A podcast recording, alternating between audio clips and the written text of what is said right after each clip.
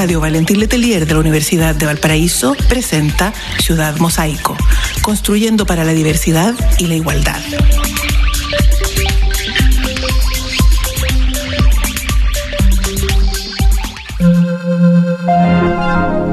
Buenas tardes a todas, todos, todes nuestros fieles oyentes. Estamos aquí en la radio Valentín Letelier en el programa Ciudad Mosaico, programa de la Dirección de Igualdad y Diversidad de la Universidad.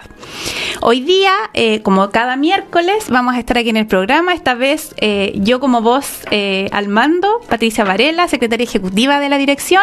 Me acompaña mi compañero Hernán Silva, voz habitual también de este programa. Hola Hernán, ¿cómo estás?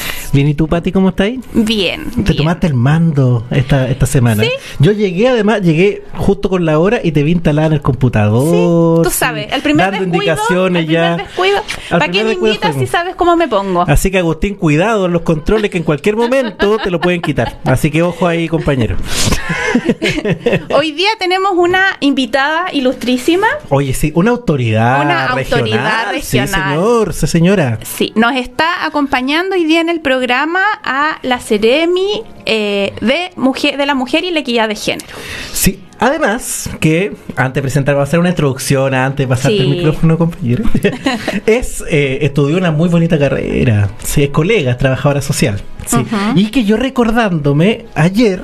Cuando me puse en contacto con, con- con ella, nos conocíamos nosotros hace tiempo, porque tenía tu teléfono guardado, de la época de que eras estudiante en la Universidad Andrés Bello. Sí, sí, bueno, así que... igual voy a saludar, aprovechar de saludar. que Camila. Lazo, Seremi, como bien decía De la mujer y la Pati. Bienvenida, Sí. gracias por acompañarnos. Bueno, muchas gracias por la invitación también y saludar Mm. a todas, todos y todas quienes nos escuchan. Y sí, nos conocimos cuando yo era un- universitaria eh, en un taller también de masculinidad. masculinidades, sí, exactamente. Mm.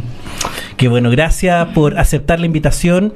Eh, gracias además también por, por, por, por venir al, a, a comentar. eh, más allá de, de lo que realizan, no Mm. realizan, sino que también porque vamos a conversar un poquito sobre los ejes centrales de lo que están trabajando, cuáles son como la, la expectativa, también cuál es un poco la agenda que tienen, que tienen como, como gobierno, porque estamos hablando justamente con tu puesto como represent- como Ceremi, entonces es la voz también de lo que de lo, Sí. de lo de lo que se va a trabajar desde el Estado, desde el gobierno, específicamente el gobierno de Gabriel Boric. Así que bienvenida, muchas, Muchas gracias. gracias. Sí.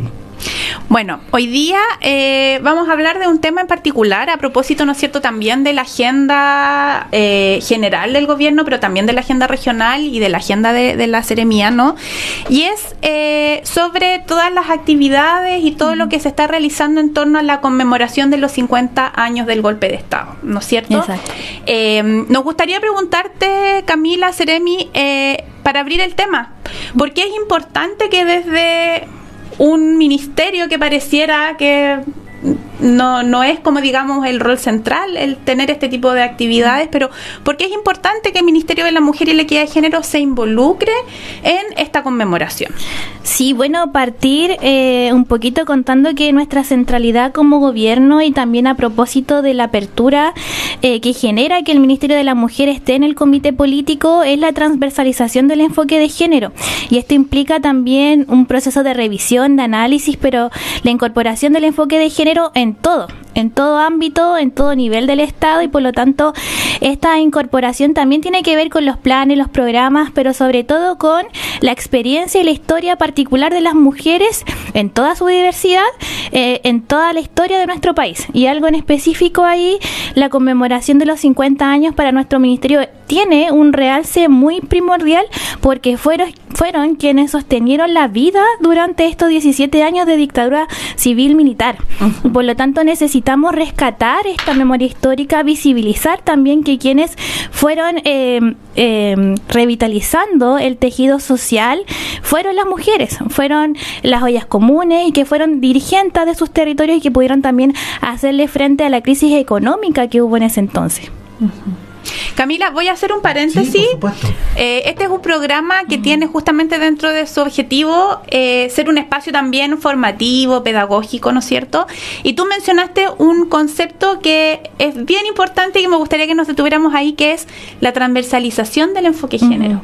¿De qué hablamos cuando hablamos de transversalizar el enfoque género en el quehacer del Estado, en las políticas públicas, etcétera? Sí, bueno, siempre que hablamos de transversalización tratamos también de hablarlo en lo cotidiano, como hoy en día la ejecución y la implementación de las políticas, los planes y los programas de todo el Estado y también de las instituciones que lo componen generan un impacto eh, diferenciado entre hombres, mujeres y también personas de las diversidades y disidencias sexogenéricas. O sea que, eh, por ejemplo, siempre digo este ejemplo que es bien básico, cuando uno inclusive pavimenta una calle, si es que lo hace mal, hay mujeres que generan eh, ciertos labores de cuidado, tienen que a su cargo niños y niñas, personas postradas que no van a poder caminar de la misma manera y por lo tanto van a tener mayor inseguridad al transitar. O por ejemplo, cuando ponemos un paradero muy lejano o que no tiene una luminaria, también la percepción de inseguridad de las mujeres ahí es tres veces mayor. Y eso es lo que tenemos que ir analizando, tanto internamente dentro de las organizaciones como de manera externa, de modo de poder prever este impacto negativo. Sí, ¿no? Además que, siguiendo como en el tema de, de los conceptos, eh, solamente como un paréntesis también, porque quizá en, en, la transversalización de género también no podemos como detener mucho más. Pero cuando tú hablas de sostener la vida, y cuando hablamos de sostener la vida, al tiro aparece quizá en nuestra memoria corta, esto a la vuelta de la esquina, en los años 80, ¿ya? Eh, la olla común, la lucha por la justicia también, ya esa lucha ya heroica de amarrarse a la reja de los tribunales de justicia, a cara descubierta, en un momento histórico donde se encerraba, se torturaba, se mataba, se desaparecía por parte civiles y militares del Estado chileno. Eh, ¿A qué nos referimos con esa con, sostener la vida y cómo se sigue replicando eso ahora? Bueno, sabemos que hay también muchas actividades eh, que generaron mujeres en general porque fueron las que generaron los primeros movimientos por la justicia y las garantías de no repetición. Ahí también ejemplos específicos en la cueca sola a propósito de la búsqueda de los detenidos y las detenidas desaparecidas. En la región tenemos un ejemplo específico con Martugarte, por ejemplo, pues. eh, y esa es una memoria que tenemos que ir rescatando, pero también hay otra que es bastante invisible y que también hemos trabajado arduamente por visibilizar, que ha sido el trabajo doméstico. Y también cómo han tenido eh, las mujeres, en, definitiva, que hacer frente a las crisis económicas, que hacer frente también a la crisis de inseguridad en las comunidades y sobre todo también eh, cuando estas eh, tienen a su cargo otro tipo de labores que han sido invisibilizadas, que no han sido remuneradas y que eso es lo que buscamos hoy en día dentro de la política eh, ministerial, poder revitalizar y poder reivindicar. Exactamente. Súper, qué interesante esto porque además nos dejó una herencia en el mm. inconsciente y cuando vino la pandemia de inmediato reapareció toda esa memoria histórica y se reactivaron ollas comunes, se reactivaron esas redes comunitarias que permitieron resistir en un, en un momento tan adverso históricamente como fue durante la dictadura y ahora aplicaba a otro contexto que fue el contexto de la pandemia, pero como teníamos todos esos recursos, ¿no es cierto?, que las mujeres habían levantado en ese momento. Esa memoria histórica que reflota también en el momento de la necesidad, yo creo que se vincula al tiro con el tema de los cuidados comunitarios, que también son súper feminizados, porque quizás nosotros podemos visibilizar la estructura del Estado, sobre todo en los órganos de representación, que están súper masculinizados, exceptuando ahora, yo creo que este gobierno con esta agenda también ha buscado eh, el tema de la paridad, al menos en los espacios de representación política, pero en el Congreso, en esos lugares sigue siendo eh, aún masculinizado, pero en los espacios comunitarios no es así, la Junta de Vecinos. hace un tiempo una compañera, colega, eh, trabaja con los pavimentos participativos y decía que mayoritariamente los pavimentos participativos de la comunidad son mujeres mujeres las que están generando como la instancia de juntar las lucas, hacer el plato único. Entonces, en esos espacios sigue, sigue flora, aflorando esta memoria histórica que tiene que ver con los cuidados que son tan invisibilizados, tan poco politizados también. Sí, y de hecho ahí tenemos otro ejemplo en las regiones, quienes mm. son las mayores dirigentes dentro de los campamentos también son las mujeres, porque también ahí el maternaje, el maternar también en las comunidades se extrapola a tener otro tipo de trabajos que tampoco son visibles, que también eh, no son remunerados y que tienen otras cargas laborales. O sea, hablamos de triples jornadas laborales para las mujeres y en ese sentido también poder visibilizarlo mucho más y también poder mm. recapitular un poco de cómo se va tejiendo memoria en ese sentido es importante. Exactamente. A propósito de tejiendo, antes de entrar no, nos estaba eh, contando la Ceremi también de parte de la agenda. Si nos puedes compartir qué actividades vamos a tener aquí en la región, cuáles son los énfasis que se quieren dar en esta conmemoración. Sí, bueno, como Ceremia también hemos participado en diferentes diálogos con organizaciones de memoria de derechos humanos y ahí como ministerio tenemos una política transversal como les mencionaba anteriormente y específicamente estamos trabajando el Tejiendo Memorias, que es que pretende ser un archivo digital en donde mujeres eh, levanten testimonios, levanten relatos, fotos, imágenes, videos, etcétera, para poder tener este archivo, pero que también queremos incorporar ahí a las personas de las diversidades y las disidencias sexogenéricas, porque sabemos que también eh, existe todavía, pero hubo una batalla cultural en contra de la discriminación en ese entonces y que tenemos que ahora visibilizar mucho más a propósito de que tenemos que avanzar, pero ese avance no se puede construir sin tampoco tener la experiencia anterior.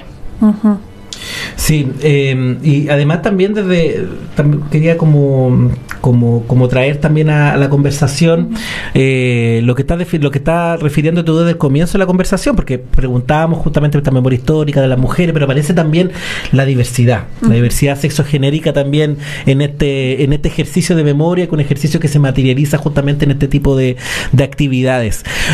No sé si nos pudiese comentar cuál fue el impacto también en esta eh, eh, en el golpe militar, golpe cívico-militar y también en estos 17 años posteriores hacia la población disidente o de la diversidad sexual, como lo queramos nombrar, señalar. Sí, es un impacto que ha estado bien invisible y que yo creo que ahí las organizaciones han sido las principales en poder eh, visibilizar más, ya sea en lo público, pero en lo privado ha sido más eh, necesario poder recapitular esta memoria que no ha sido construida anteriormente y que es un compromiso también de gobierno ir reconstruyéndola de la mano de organizaciones.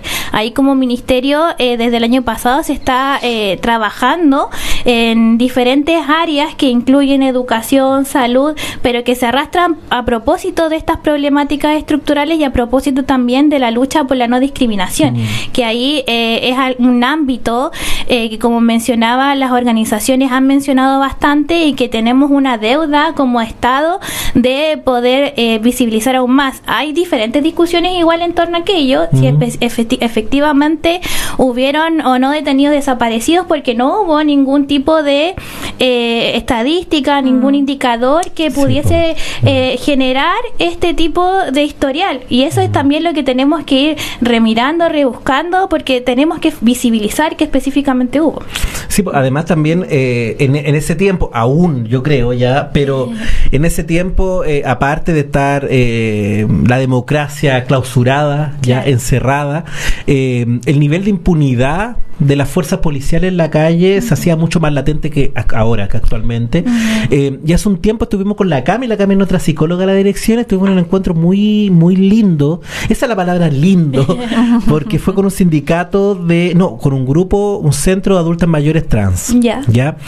Estuvimos dialogando, conversando con ella, ella nos hablaba un concepto re interesante que era de la memoria histórica en relación a los eventos represivos que tenía que ver con la impunidad de las fuerzas policiales en la dictadura militar.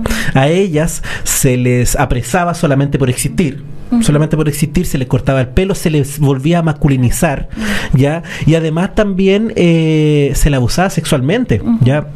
Entonces, quizás sí, no, no existía una condena o una represión por la militancia, pero, pero sí por la disidencia. incorporó dentro del informe mm. Rating, que fue como uno de los primeros en, en realizarse. No, no hay nada que pueda recapitularnos o mostrarnos cómo fue en ese entonces, y por lo tanto, esa ha sido una, una principal prioridad como ministerio, de que esto se pueda reactivar y que efectivamente sirva mm. para que el Estado se ponga al día también con esta reivindicación.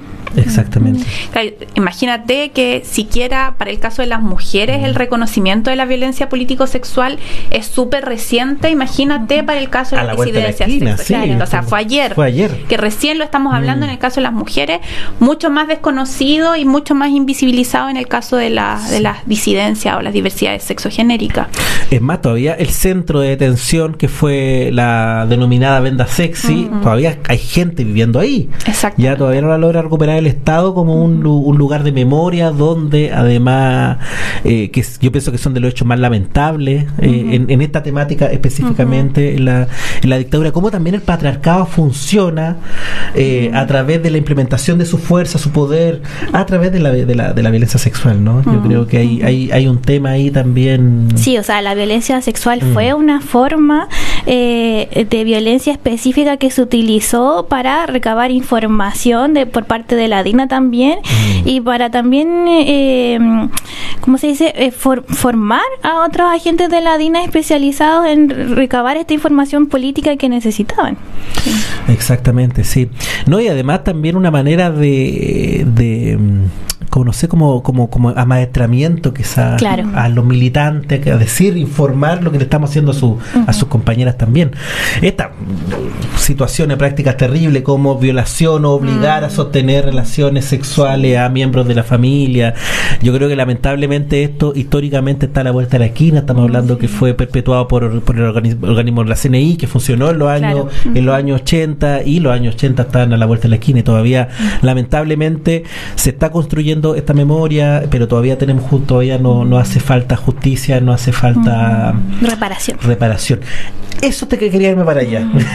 ¿A qué entendemos como reparación en este en este ejercicio político que están haciendo desde el ministerio?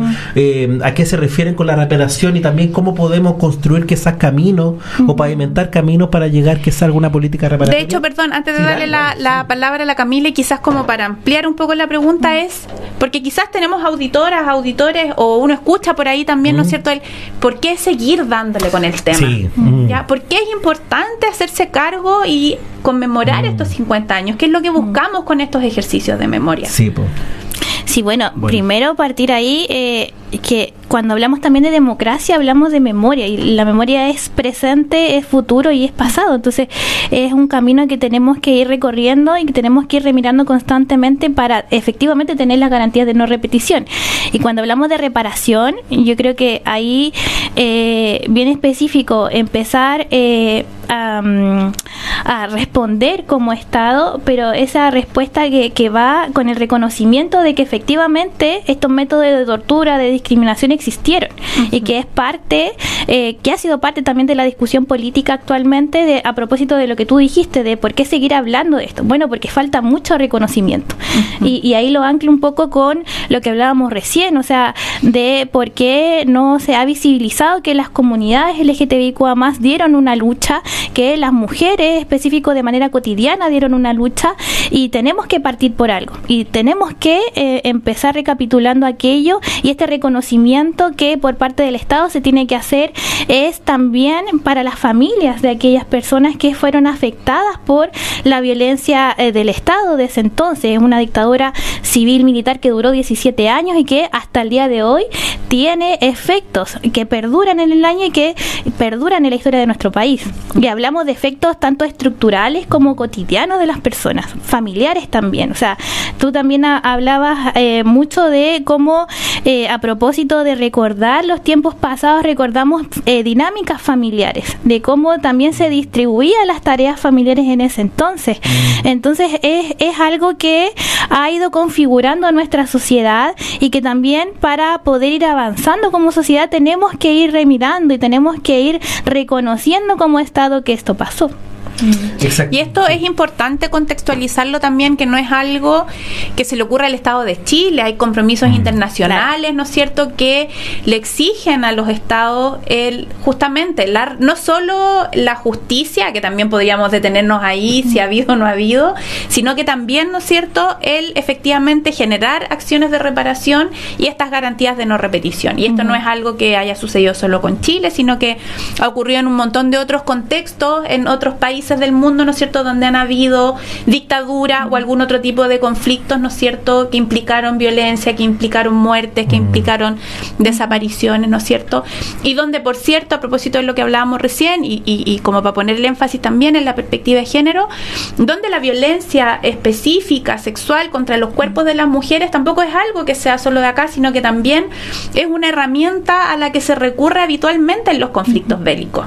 O sea, los- las guerras también se llevan a cabo sobre los cuerpos de las mujeres, preferentemente sobre los cuerpos de las mujeres, porque los cuerpos de las mujeres no solo le haces el daño a esa mujer, sino que hay un componente que tiene que ver con lo comunitario, con los hombres de esa comunidad, entendiendo que en nuestro orden de género los cuerpos de las mujeres no nos pertenecen a nosotras propiamente, sino que yo transgredo el cuerpo de una mujer y con eso estoy generando una ofensa hacia los hombres de su entorno también. Entonces, como ahí también eh, estas formas de violencia son representan simbólicamente todas estas construcciones de género que tenemos y cómo finalmente se hacen carne en nuestros cuerpos, ¿no? Eh, eh, eso también es como importante a propósito de visibilizar, eh, de tematizar y de tomar conciencia justamente para que esto eh, no se repita. Sí, específicamente en eso eh, siempre mencionamos que la violencia contra las mujeres impacta no solamente en el ámbito privado Eh, y creo que es algo que en definitiva en las conversaciones que hemos tenido con comunidades ha sido bien reflejado, o sea, como también eh, el ámbito del hogar y, y el ámbito de la violencia siempre se privatiza a propósito de que piensan que la violencia intrafamiliar es el, el único tipo de violencia que, que ha existido en la historia eh, y cómo generamos otro tipo de, de, de líneas de acción en torno a la no violencia. No, dale más. No, que eso es súper, es que eso es súper importante porque ha sido también un tránsito súper importante desde las luchas de las mujeres, las luchas feministas, este primer entendimiento de la violencia contra las mujeres como en el espacio privado, una cuestión de las relaciones de pareja, y hay una escucha como todas estas cosas súper habitualmente no hay que meterse, es cuestión Mm. de ello, ¿no es cierto? Sí. Luego logramos decir Problema que- de casados, algo hay, un- hay una frase, ¿no? Ay, no me la sé. No me la sé tampoco. Me le cayó el carnet esa frase. Luego, ¿no es cierto? Si hacemos este esfuerzo de lograr decir, bueno, ocurre también en el espacio público, ¿no? Y después, incluso después de eso, reconocer que la violencia también puede ser cometida por las instituciones. Sí. Claro. El reconocimiento de la posibilidad de la violencia institucional que el Estado y sus agentes también ejercen violencia contra las mujeres y violencia contra las diversidades sexogenéricas. Entonces ha sido un tránsito de poder ir desfamiliarizando, desprivatizando el fenómeno de la violencia contra las mujeres para mostrarlo, para politizarlo y para mostrarlo como el fenómeno estructural y sistémico que es, ¿no? Entonces ahí también hay eh, un elemento súper importante. Sí. Sí, eh, yo creo que ahí eh, eh, hacer un punto eh, y siempre eh, hacemos el punto acerca de la violencia institucional, porque el solo hecho de que una organización, una institución no te responda ante la denuncia genera que haya un transitar de la mujer en donde tenga que ir recapitulando su historia de manera consecutiva que se- y se vulnera efectivamente ahí se revictimiza y hacemos harto hincapié siempre a las y los funcionarios públicos de que el problema de la violencia contra las mujeres si bien es un problema estructural es problema de todas y todos. Y tenemos que responder de eh, manera que la mujer no, no tenga que recurrir a diferentes instituciones y ahí también es algo que en general puede ser muy básico pero que para la vida de una mujer es primordial Absolutamente. Vamos a hacer el recordatorio de que estamos en Ciudad Mosaico, el programa, ¿no cierto?, de la Dirección de Igualdad y Diversidad de la Universidad de Valparaíso. Estamos hoy día eh, entrevistando a nuestra Seremi de la Mujer y la Equidad de Género y vamos a hacer eh, la pausa musical. La pausa musical a cargo de nuestro compañero de labores Agustín Vázquez en los controles, así que se viene la música y nos volvemos a encontrar en unos minutitos más entrevistando a Camila Lazo.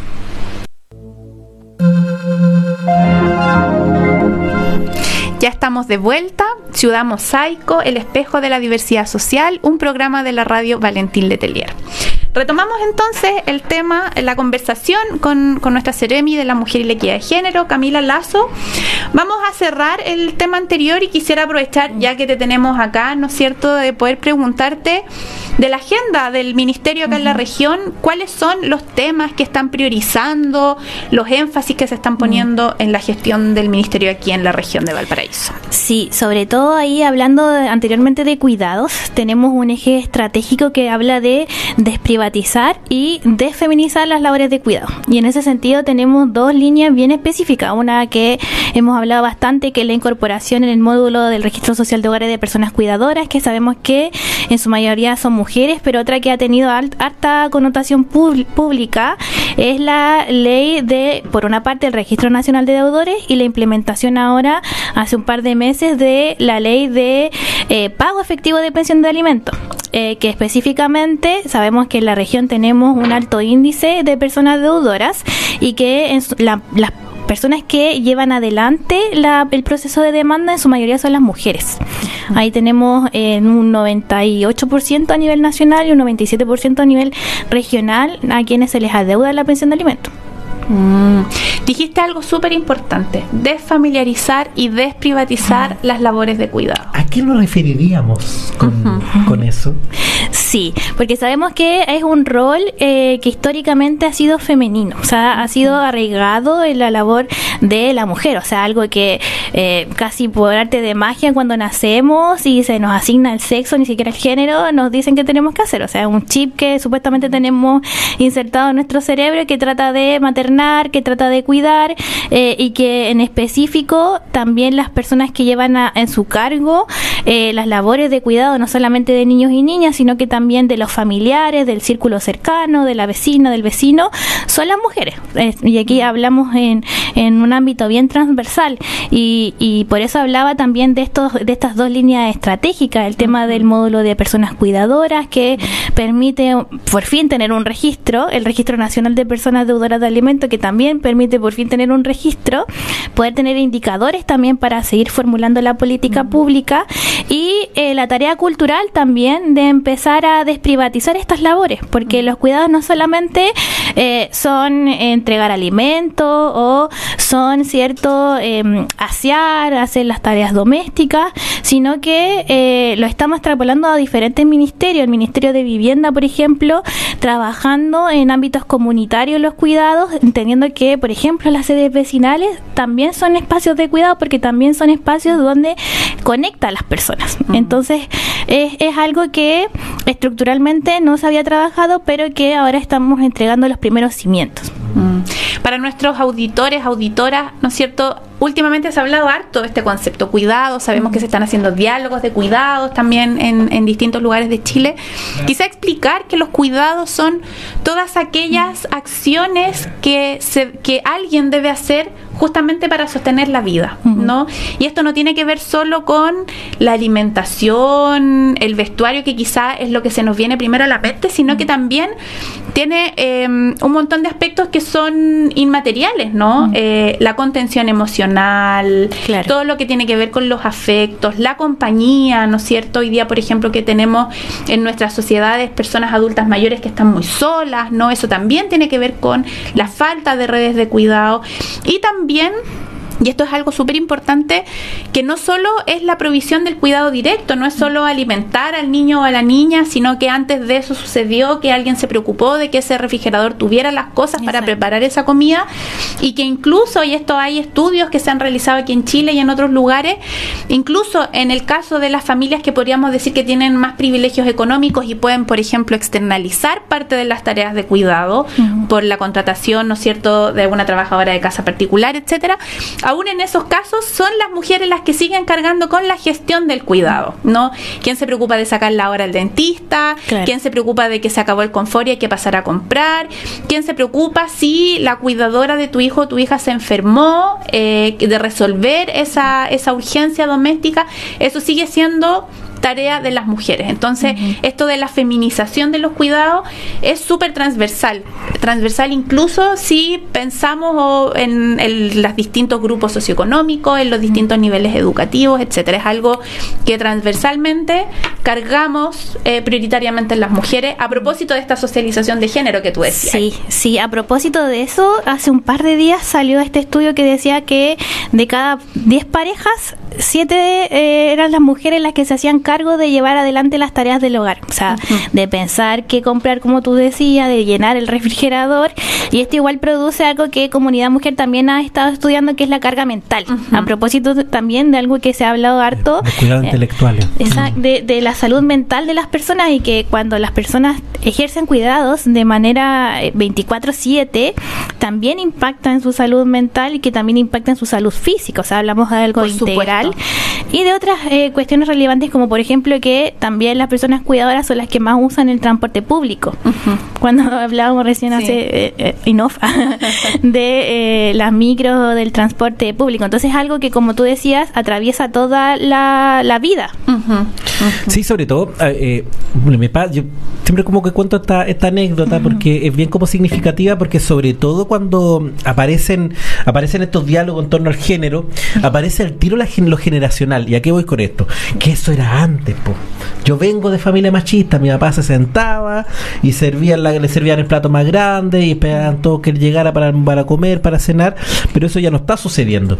Y algunos chiquillos, sobre todo varones, eh, nos dicen, varones no, yo ayudo en mi casa. Yo ayudo en mi casa o no, con mi compañera nos dividimos 50 y 50 la tarea de labor de la, de la casa. Y quizás si tú hicieras una encuesta a su pareja, a su compañera, lo más probable que fuese cierto. ¿ya? Ellos dicen, no, yo me encargo de los baños, me encargo de la cocina, y 50 y 50. Pero yo no sé si a ellos se le ocurre justamente eso, o hay una organización que deviene de una preocupación de una mujer. Pero además también yo me pregunto, cuando van a sus casas de origen, y llegan a ver a sus madres. Ah, ¿Ya? ¿Siguen con el 50-50? No, porque ahí vuelvo a ser el hijo. ¿ya? Ahí se le olvida justamente esta democratización de los cuidados. Entonces me pasa desde, la desconfianza que lo hacen para, no, para que no lo funen o no, porque tu mamá no te va a funar nunca. Si alguien no te va a funar en la vida es tu madre. Pero esa, esa, esa, distribución más democrática pasa justamente por los cuidados que se ven. Pues de hecho, el eh. mismo estudio Comunidad Mujer que estaba mencionando recién la Camila, que lo, lo pueden visitar en internet, hay hartas noticias en los últimos días, tiene un porcentaje que dice que efectivamente un porcentaje súper alto hace las cosas, pero si les dicen que las haga. Exacto. Y ahí hay unos videos en YouTube, por si alguien quiere reírse un rato, que se llama Los Ayudadores. en YouTube ponen Los Ayudadores y aparece un video. Claro, que muestra justamente esto, ¿no? Y que tiene que ver con lo que hablábamos de la carga mental y la gestión del cuidado, ¿no? ¿Quién tiene la cabeza activa 24/7 preocupada de todos esos múltiples detalles que se necesitan para vivir mm. cómodamente? Entonces, ahí hay todo un tema pero quiero volver a lo que nos anunció la Camila, que tiene que ver con estas dos iniciativas, ¿no es cierto?, normativas que, que, que generaron harto revuelo público que tiene que ver con las deudas de las pensiones de alimentos. Tú dijiste que eran dos normas distintas. Si nos puedes contar un poco, porque en general hablamos de la ley del papito corazón y no, pues no conocemos muy bien en qué consiste una y Mira, otra. le hemos estado haciendo alto hincapié territorial para poder también formar a personas que puedan responder a la vecina, a la compañera de trabajo acerca de aquello, porque sabemos que es un tema que estuvo con alta deuda histórica. Eh, porque nueve de cada diez mujeres llevan adelante el proceso de demanda de la pensión de alimento y tienen a cargo el cuidado de, sus hijos e hijas. Y por lo tanto, acá eh, bien específico, está el Registro Nacional de Deudores de Pensión de Alimento que entró en vigencia en noviembre del año pasado y que esto crea un registro que interactúa eh, con diferentes instituciones del Estado, entre ellas también empleadores, eh, para poder ver quiénes tienen morosidad de las pensiones de alimento desde tres mensualidades en adelante. Ya, tenemos un registro que se ha ido actualizando de manera mensual, que data de más de 18 mil aproximadamente personas deudoras de, pensión de alimentos. Y está eh, la entrada en vigencia, que entró en vigencia en mayo de este año, por eso mencioné que llevaba un par de meses, del el mecanismo de pago efectivo de pensión de alimentos. Porque ya, un paso es el registro para poder saber quiénes son, eh, cómo interactúan también las instituciones con ellos y también propiciar el pago pero otra cosa es un mecanismo del pago. Entonces, este mecanismo que genera, primero que todo, una búsqueda del patrimonio, porque en general quienes llevaban también el proceso de investigación, de andar pregonando en tribunales de familia, eran las mujeres, las madres, las personas cuidadoras, y eh, genera la activación a través de los saldos de las cuentas bancarias, de los instrumentos también de mercado financiero, a través de esta comisión del mercado financiero que es el sistema de interconexión.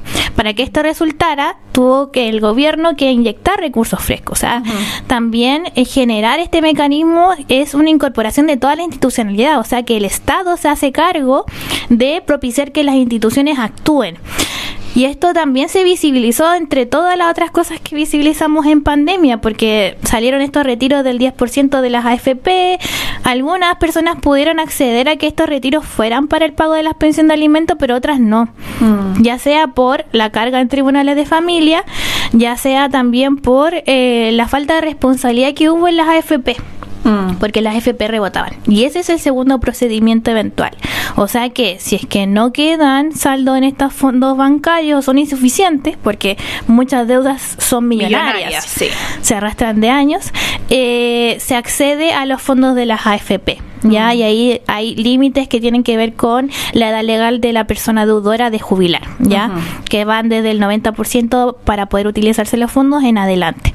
Ese es el mecanismo que se está eh, activando ahora, que lo pueden activar también a través de la página del Poder Judicial con la clave única eh, y se puede realizar de manera remota, porque también sabemos que una de las problemáticas que se levantan cuando se ejercen este tipo de derechos, porque son derechos de los niños y niñas, hay violencia de por medio.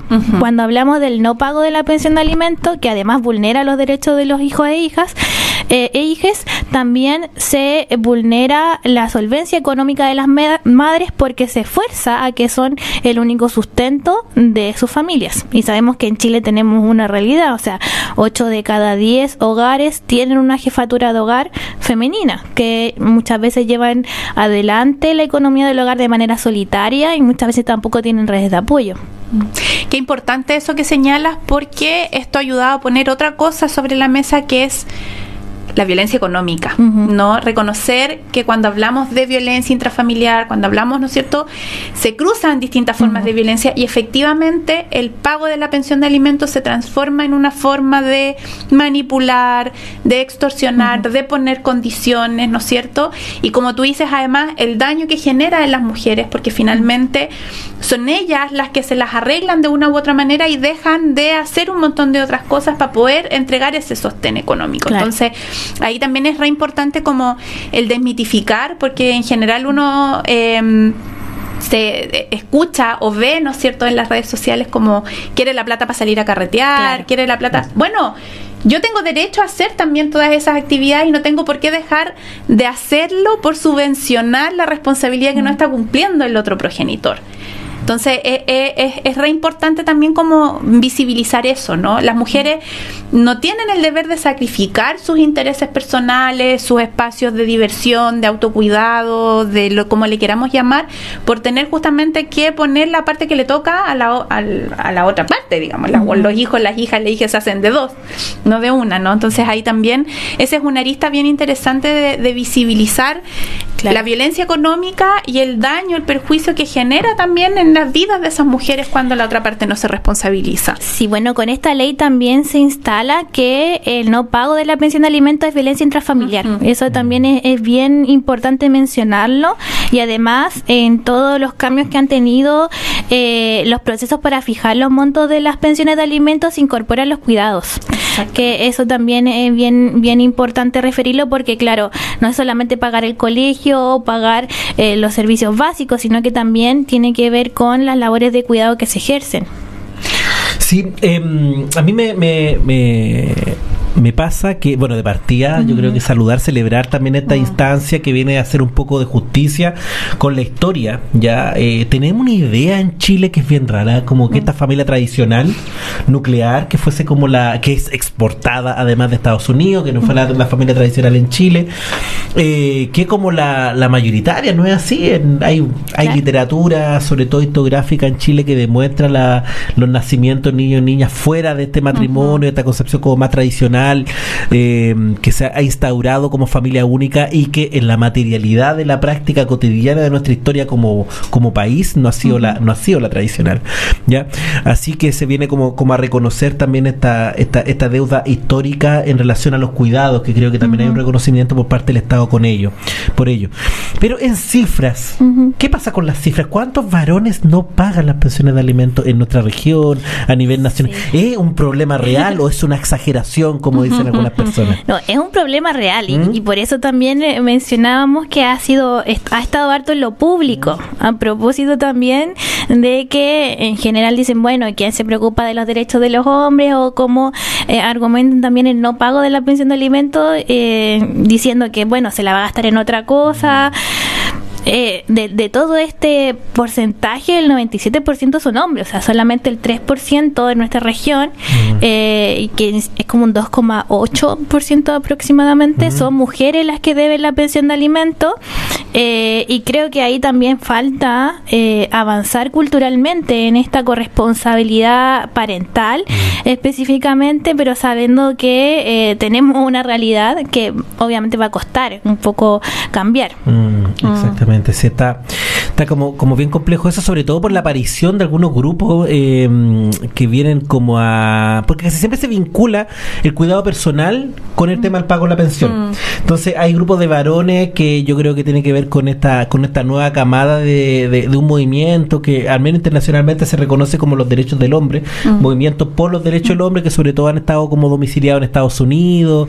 Hace poco tú me prestaste un libro muy bueno, Pati Sí. Varela, de Michael Kimmel, que lo recomendamos, Hombres Blancos Furiosos o Sí, Enojados. enojados. Hombres Blancos Enojados, se lo recomiendo que habla un poco de la historia de estos grupos conservadores que apelan a que los tribunales de familia son feministas.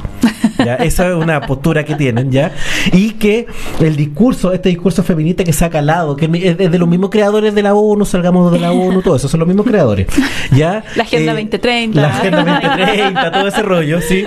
Eh, dicen que... eh, que ellos son víctimas además de eh, denuncias falsas, porque la mayoría de estas personas que en Chile tienen como ícono Amor de Papá, que es una organización llena de papitos, algunos papitos corazones y otros, mu- la mayoría eran varones que habían sido denunciados. Actualmente también contamos con otro tipo de organizaciones que también la mayoría de los varones acusan de falsas denuncias por parte de las madres, ¿ya? Entonces se mezcla este tema de los cuidados personal con el tema también de las pensiones de alimentos. Entonces, ustedes ven desde la desde la Ceremi, desde la Seremía, desde el ministerio también una resistencia por parte de, Mm. de cierto de cierta agenda pública social. Claro, hay resistencia de sectores en específico con algunas agendas. Ya. Pero si hablamos de esta ley en específico, hubo una aprobación transversal porque Dale. hay números Mm. que te explican y te muestran en específico que es una problemática que ahí eh, eh, se muestra. O sea, cuando hablamos de, de la misma cifra, cuando hablamos de que desde los 18 mil eh, personas inscritas, el 97% son hombres, es algo que nadie puede refutar porque es algo que ya está, ya está escrito. Eh, pero sí también algo que tenemos que seguir visibilizando es la violencia vicaria que se Mm. ejerce. Sí. A propósito también del cuidado de los hijos e hijas o de esta manipulación que se pueda ejercer. Y el año pasado me acuerdo también que hubo una discusión en torno a aquello, eh, porque también se, se mencionaba una ley que específicamente trataba de eliminar esto, de eliminar la violencia vicaria como algo real. Entonces ahí ciertamente hay batallas culturales que hay que seguir instalando y que tenemos que seguir, ¿cierto? Eh, a propósito de la transversalización del enfoque de género, pero también de cómo avanzamos como sociedad, eh, ir discutiendo, ir debatiendo. Mm. Quiero. em, voy a cortarles el tema. ¿Y por qué? Porque, Tú- tú estás hoy día eres puesto porque autoridad, sí, autoritaria. sí, porque primero tenemos un mensaje en el chat. Ah, buena, buena. En el WhatsApp, que creo que no vamos a poder responder ahora, dice, buenas tardes, pregunta para la Ceremi.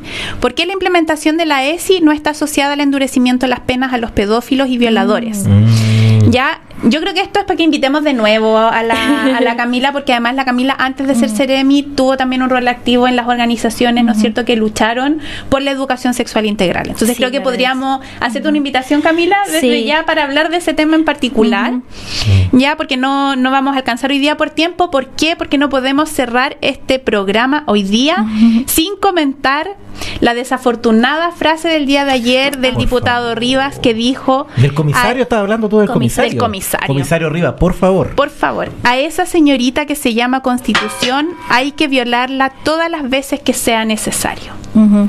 ¿Qué nos dice la Ceremi de aquella frase para el No, bronce? Del comisario Rivas. Claro, después el diputado también dijo que era una frase que él, bueno, se, se defendió un poco, entre comillas, porque sabemos que hubo una reacción en su minuto por parte de las diputadas, pero creo que hacer uso de la palabra inclusive violación, o sea, el lenguaje crea realidades y, y parte también de, de ser autoridad requiere también no ejercer ese tipo de violencia verbal, ni tampoco... eh, ¿Cómo, cómo decirlo? Eh, incluso llega a ser un inhumano por parte de una autoridad que también legisla para todo el Exacto. país, a propósito de también de que tuvimos hace poco la aprobación de la ley que re- es la ley de reparación a mujeres que fueron víctimas de femicidio, eh, que también tiene un marco que protege a los hijos e hijas que también quedaron sin su madre en su momento y que también las familias tienen un dolor permanente, o sea, es una herida que muchas veces no sana. Eh, Hablando de reparación. Hablando de reparación, Exactamente, exactamente. Eh, entonces, algo que eh, tenemos que, que no es justificable, ni, ni por algo que haya sido usado hace 200 años, ni por algo que haya sido usado actualmente. O sea, es parte de lo que también eh, mencionó la ministra y también a Hueco eh, de la subsecretaria, tenemos que seguir rechazando, obviamente como autoridades políticas. Es lamentable que en el año 2023, eh, estos diputados son nuevos, Mm. ya aunque no, no representa la nueva clase política, no sé si clase política está Mm. bien dicho, mucho cuestionamiento ese, cons- esa, esa denominación, pero Rivas no es por primera vez que está ahí. Ojo, lo que pasa es que se cambian de partido estos, estos, estos gallos, ya, pero es lamentable que en el año 2023 esta, este, este tipo de comentario tenga eco en algunas personas, porque yo creo que la lo que uno espera del gobierno, lo que uno espera también de las personas, de, la, de los diputados y diputadas, que salgan a rechazar.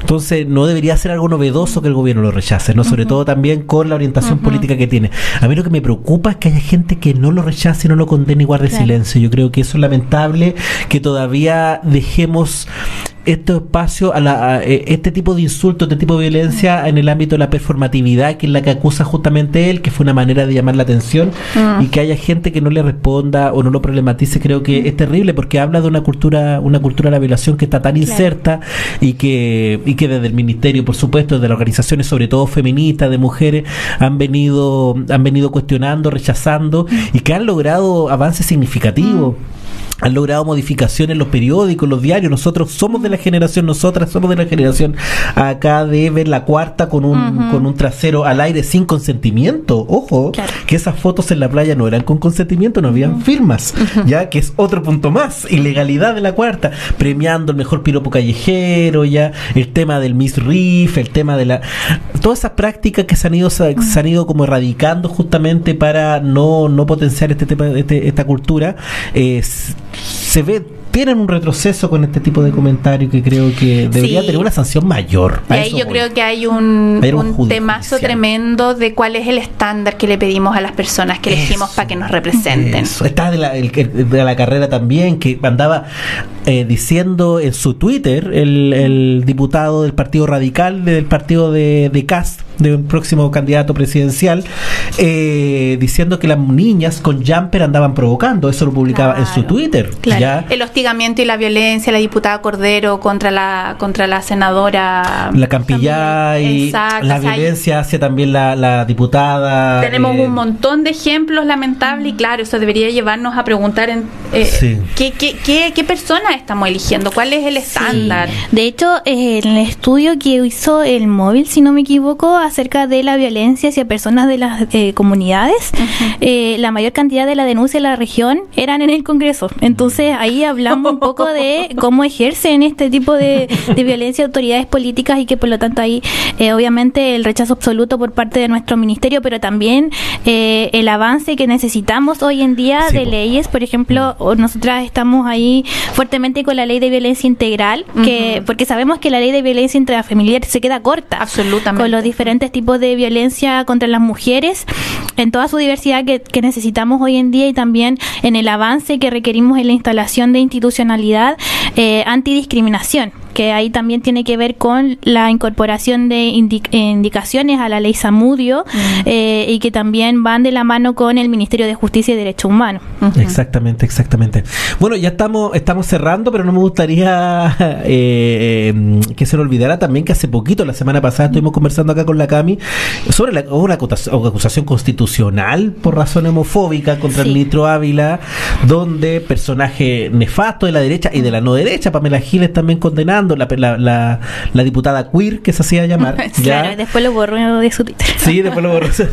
eh, la, mm, Pamela Giles también apoyaba esta, este, esta, esta acusación. Así que lamentablemente no pensemos que estamos retrocediendo. Yo pienso que hay una, un, un auge de un discurso conservador, pero también yo creo que, que, hay que defender lo ganado, hay que seguir trabajando en una agenda igualitaria que más que nada, sobre todo, construye la democracia en una nación, en un país. ¿ya? Entonces tenemos que fomentar más allá de quien esté habitando la moneda en Santiago, ya o acá el Congreso acá en Valparaíso, tenemos que fomentar y construir proteger los puentes para que la democracia no se vea debilitada nunca más. Y justamente hoy día lo que hicimos, que hicimos conversar hoy día con, con nuestra Ceremi de la mujer. Ya regalemos el último minutito. el último minutito sí para despedirse, Camila. Más que minutito dejar anclado que quizás eso lo podemos conversar en otro minuto a propósito de la educación sexual integral eh, como derecho humano. O sea, yo creo mm. que es importantísimo instalarlo así, el hecho de que es derecho de todo niña, niño o adolescente acceder a información fidedigna que potencie su autonomía y que potencie su desarrollo. Y a eso hablamos cuando nos referimos a la educación sexual integral, que eh, no es contraria a dejar fuera a los padres y madres en el proceso educativo, a las comunidades escolares en este proceso, eh, sino que de avanzar en mayor amplitud de derechos y sobre todo también mayor autonomía, mayor autonomía para que puedan decidir sobre su vida y también puedan decidir sobre su propio desarrollo. Así es. Muchas gracias, Camila, Por, esta visita ilustre, por, por, la conversación, que sin duda se nos hizo súper corto el tiempo. Eh, vamos a después ver la agenda para, para la próxima invitación para tratar estos otros temas. Así que les agradecemos a todos quienes nos están escuchando, todas, todos, ¿no es cierto?, en la radio Valentín Letelier, Ciudad Mosaico, el espejo de la diversidad. Agradecer a Agustín Vázquez en los controles. Por nos vemos la próxima semana. miércoles. Que tengan un bonito día. Chaito.